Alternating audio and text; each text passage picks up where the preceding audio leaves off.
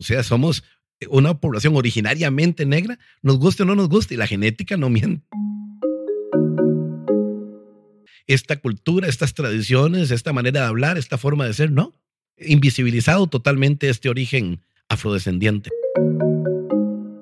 Tenemos más deuda con la cultura afrodescendiente que con la cultura chorotega. Desde Guanacaste vamos a adentrarnos en un mundo maravilloso de conocimientos y experiencias sobre Guanacaste, su historia, conformación, vivencias, cultura, bellezas, flora y fauna. ¿Cómo surgió? ¿Qué la caracteriza? ¿Cuál ha sido su desarrollo desde la colonia nuestros días? Lo haremos con expertos en el tema y de manera breve, sencilla y clara.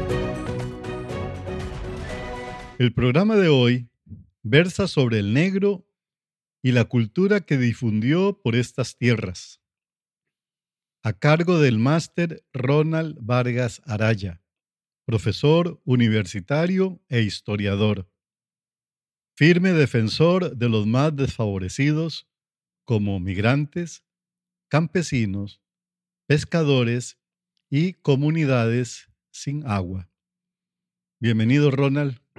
Un gusto saludarte.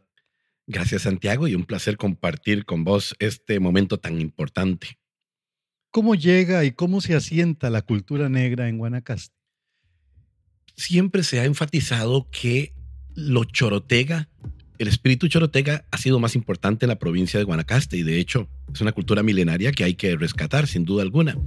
Pero con los conquistadores españoles, desde que Colón vino por esta tierra y los que le siguieron en la conquista, sobre todo Gil González Dávila, venían los primeros negros de África, porque eran especialistas en las minas, especialistas en la cacería, especialistas en el uso de armas y también en la construcción de barcos.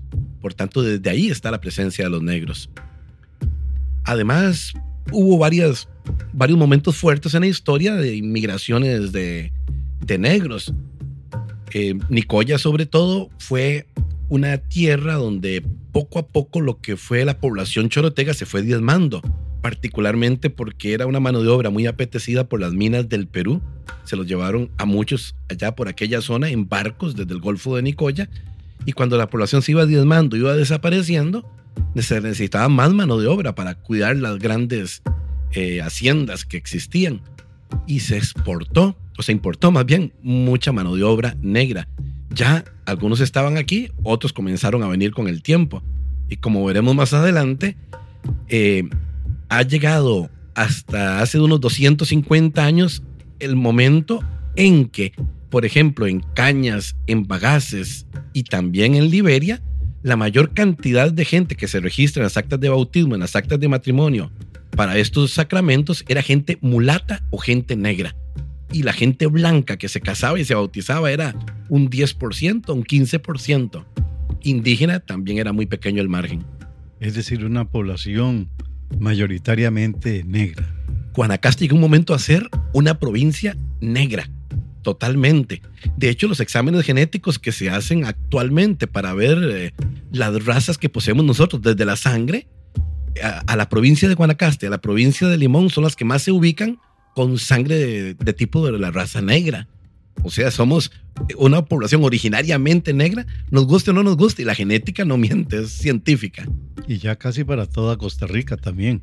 La influencia negra es muy fuerte fuertísima, fuertísima. Y en vez de sentir, digamos, vergüenza, pena, porque nunca escuchamos eso en la escuela ni en el colegio, deberíamos sentir orgullo que nuestros ancestros hayan sido originarios, muchos, de África y en varios ámbitos hayan desarrollado también en nuestras tierras. Por ejemplo, el cantón de Santa Cruz, aquí en Guanacaste, un origen totalmente negro, de la población negra expulsada de Nicoya allá por el año 1772, cuando se fundó la población de Diría, gracias al obispo Morel de Santa Cruz que compró unas tierras porque echaron a los negros de Nicoya, no lo soportaban ni los indígenas ni los españoles, decían que olían muy feo, que jodían mucho, que eran muy vagos y los echaron de Nicoya y ahí nació en el Diría la próspera población de Santa Cruz. Hoy en Santa Cruz nadie acepta que son de origen negro. No lo aceptan, pero históricamente está más que comprobado. Hasta escogieron como símbolo religioso al Cristo Negro de Esquipulas. Sí, no fue coincidencia, ¿verdad? Ninguna coincidencia. Siento que ellos se representaron en esa imagen toda su historia. Y al ver la imagen negra, ellos sentían que su orgullo negro, su negritud, era dignificada nuevamente. Y eso les llamó tanto la atención que hasta hoy es el, la imagen predilecta de los santacruceños. El, la cultura del negro es sumamente como la de casi todos los pueblos. Esa cultura llega también a nosotros en herencia culinaria, religiosa, tradicional, ¿verdad? Claro, eh, eh, influye todos los ámbitos de la vida en Guanacaste. En la parte culinaria hay la sopa de mondongo y hay muchos eh, platillos que se creía algunos hasta de origen chorotega y al parecer tienen mucha influencia negra. El mismo vino de Coyol, hay una discusión todavía muy seria, tal vez fue un error de, de un gran historiador de aquella época que adujo que fueron los africanos que trajeron el vino de Coyol. Se ha comprobado que no, que tiene su origen indígena. Pero la forma de tomar el vino de Coyol, no en un vaso como los cartagos, no en una jarra como la gente guanacasteca originaria, sino en un guacal, parece que eso es origen africano. Y otro hecho interesante, en Guanacaste se acostumbraba enterrar a los que morían en la cocina de la casa, no en los cementerios. Al parecer esa tradición es africana también. Ah, qué bien. Datos muy interesantes. Pues sí. ¿Y en instrumentos musicales? Por ejemplo, la, marimba. La marimba que se creía de origen chorotega, no, es de origen africana. En bagaces que tenemos el quijongo. Es un tal berembú, una, un instrumento de angolés, precisamente, muy conocido en aquella zona. Se adaptó a esta zona y lo tenemos como el quijongo, casi como un instrumento tico de nacimiento. Y es un híbrido producido precisamente por los afrodescendientes. Ah, qué bien. Es decir, no se puede negar de ninguna forma. Hasta en el vocabulario también, sin darnos cuenta, usamos mucho vocabulario de origen afrodescendiente que, que lo desconocemos. Por ejemplo, hay veces nos está doliendo el estómago y decimos, qué dolor de timba. La timba se refiere al estómago. Ay, ¿qué hay para jamar? La jama. La jama es como en África se le llama las comidas en general, en algunos sectores de África. Y así usamos muchos términos habituales que no son de origen ni chorotega ni de ninguna lengua moderna, sino de origen africano. Y lugares, la toponimia guanacasteca está testada de lugares africanos que, los desconocemos. Río Congo en Avangares, del Reino del Congo, precisamente donde venían la mayoría de esclavos y la mayoría de negros que estuvieron en Guanacaste. Matambas en Nicoya, en un pueblito que se llama así. Eh, ¿Cuáles más? De Angola también vienen muchos nombres. Eh, hay otros, eh, ahora no recuerdo, pero una cantidad de toponimia propia de Guanacaste que la investigó un muchachito, por cierto, de, de Nicoya, Esteban, se me acaba de olvidar el nombre ahorita, que sacó un doctorado en, en el área lingüística en Estados Unidos y hizo un escrito sobre eso, toponimia africana en Guanacaste. En Guanacaste. Y excelente el escrito, es excelente. Qué bien, entonces Guanacaste estaría conformado eh, toponímicamente por la lengua chorotega, eh, algunas raíces de las lenguas chipchas que se hablaron también, aquí, y de las lenguas negras. Africanas, que, que eso los historiadores en general y la mayoría de escritores lo han invisibilizado. Por ejemplo, yo no recuerdo ni en la escuela ni en el colegio, aquí en Guanacaste, maestros o profesores que hablaran del origen africano o negro de, muchas cosas de nuestra cultura, ¿no? Más bien se ha obstaculizado. Tenés en tus manos un libro que recién se acaba de escribir para celebrar los 200 años de la historia de Costa Rica, donde se me dio por parte de Queens Duncan la oportunidad de escribir el primer capítulo de ese libro, que se titula El negro en Guanacaste, que hasta ahorita yo no he escuchado, no he leído, perdón, un solo escrito sobre esta temática que para mí es fundamental para entender el ser guanacasteco de hoy en día.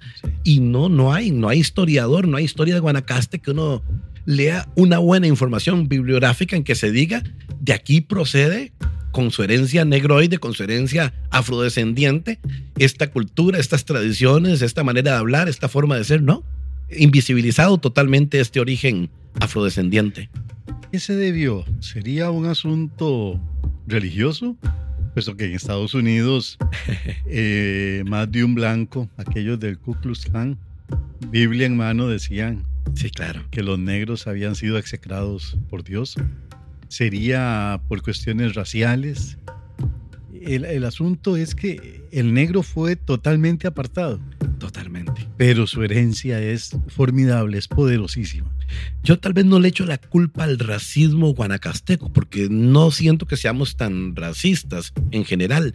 Más bien siento que es por ese romanticismo guanacasteco de elevar la cultura chorotega y creernos todos descendientes de los indígenas y todos hermanos de Nambí, hermanos de cacique Nicoya, de Nayuribe, etcétera, etcétera, sin darnos cuenta que hace unos 300 eh, años más o menos, la cultura chorotega estaba diezmada. Casi no habían indígenas en Guanacaste, porque habían muerto por enfermedades, por pestes y por la venta que contábamos a las minerías y a otro tipo de trabajos groseros en los que morían los, los indígenas.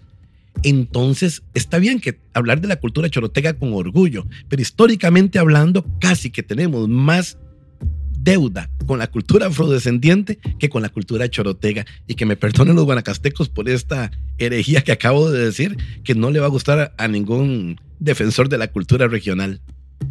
Pero se debe aceptar. Es una realidad histórica que debe aceptarse sin, sin ningún problema. Claro, la cultura indígena eh, pesa, pesa bastante.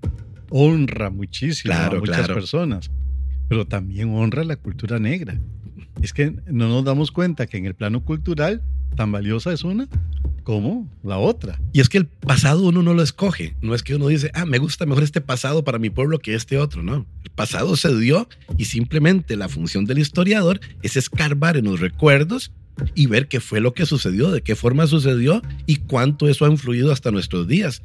Entonces yo no puedo negar la influencia afrodescendiente de mi cultura guanacasteca, porque es algo evidente al analizar libros antiguos, al analizar sobre todo fuentes primarias y al ver la genética actual del guanacasteco, no queda más que decir, tenemos más influencia afrodescendiente que chorotega. Sí, y, se ve también por la forma de ser, el color de la piel, la estatura, la complexión. Sí, no, se puede negar. A mí me duele mucho que cuando desde la Defensoría de los Habitantes y otras instancias del país se celebra el Día del Negro, nunca se mira hacia Guanacaste, solo se mira hacia Limón. E históricamente Guanacaste ha sido más provincia de negros que Limón. Históricamente, durante todos los años, solo que eso nunca se ha valorado desde ningún ámbito, ni educativo ni político. Por tanto, vieja. La, cultura negra en Guanacaste es más vieja que la de. Mucho más vieja y más tradicional. La de Limón creo que llega a mediados del siglo XIX. Y no es afrodescendiente, es afrocaribeña. Es muy distinta al negro de Guanacaste, que es una distinción históricamente muy importante, porque son tradiciones diferentes del Caribe y del continente africano. Sí, de eso sí, sí nos damos cuenta. En los cuentos, en los cuentos de Tío Conejo, cuentan aquí en Guanacaste, son, africanos. Y te cuento un detalle muy simpático. La literaria María Leal de Noguera, la mejor escritora guanacasteca de todos los tiempos, ella era negra. Mm. Era negra y no se acepta su negritud. Y ella fue la que sacó del anonimato al personaje en Costa Rica, Tío Conejo, rescatado de la cultura africana. Y Carmen Lira se lo copió, así de sencillo. Copy page y hizo famoso a Tío Conejo en sus cuentos, pero ya lo había escrito antes aquí en Guanacaste María Leal de Noguera. Y la historia no es agradecido con esta gran literaria. se van a cumplir 100 años de la publicación de su libro Cuentos Viejos. Cuentos Viejos, toda una gran obra. En el Parque de Santa Cruz ahí está dibujada ella con la portada de su libro Cuentos Viejos. Hay que rescatar más esos personajes tan importantes. Sí, y es que hay que rescatar la, cultura negra, darla a conocer más, enseñarla a los niños y, que se enorgullezcan de ella. Claro, Juan Santa María fue hijo de un negro guanacasteco. Solo se habla de su madre morena de Alajuela, pero no de su padre negro guanacasteco. Sí, no sabía. Es un detalle histórico muy simpático que los diarios de la época lo recuerdan. Ahí tengo en mi libro la alusión a un diario de la época que habla del papá de Juan Santa María, un negro guanacasteco, le llaman los diarios de la época. Mm. Interesante, ¿verdad? Sí, sí, sí, claro. Y siendo el héroe nacional. Sí. Ya, aunque yo pienso que el gran héroe nacional es Juanito Mora. Yo también pienso lo mismo. pues qué bueno saber ese, ese aspecto, ¿verdad? Sí, son detalles históricos interesantes.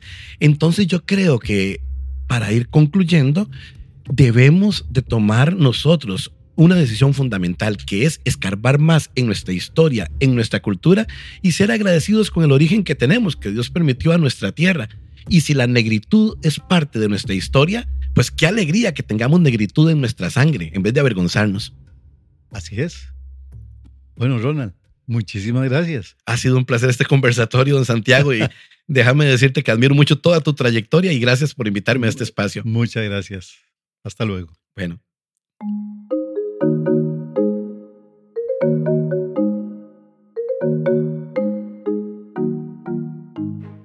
Desde Guanacaste, podcast moderado por Juan Santiago Quiroz Rodríguez, producido por Guanarecord Studio, con edición de audio por Rigoberto Carvajal y asistencia técnica de Erika Martínez y Harvey Di Marco.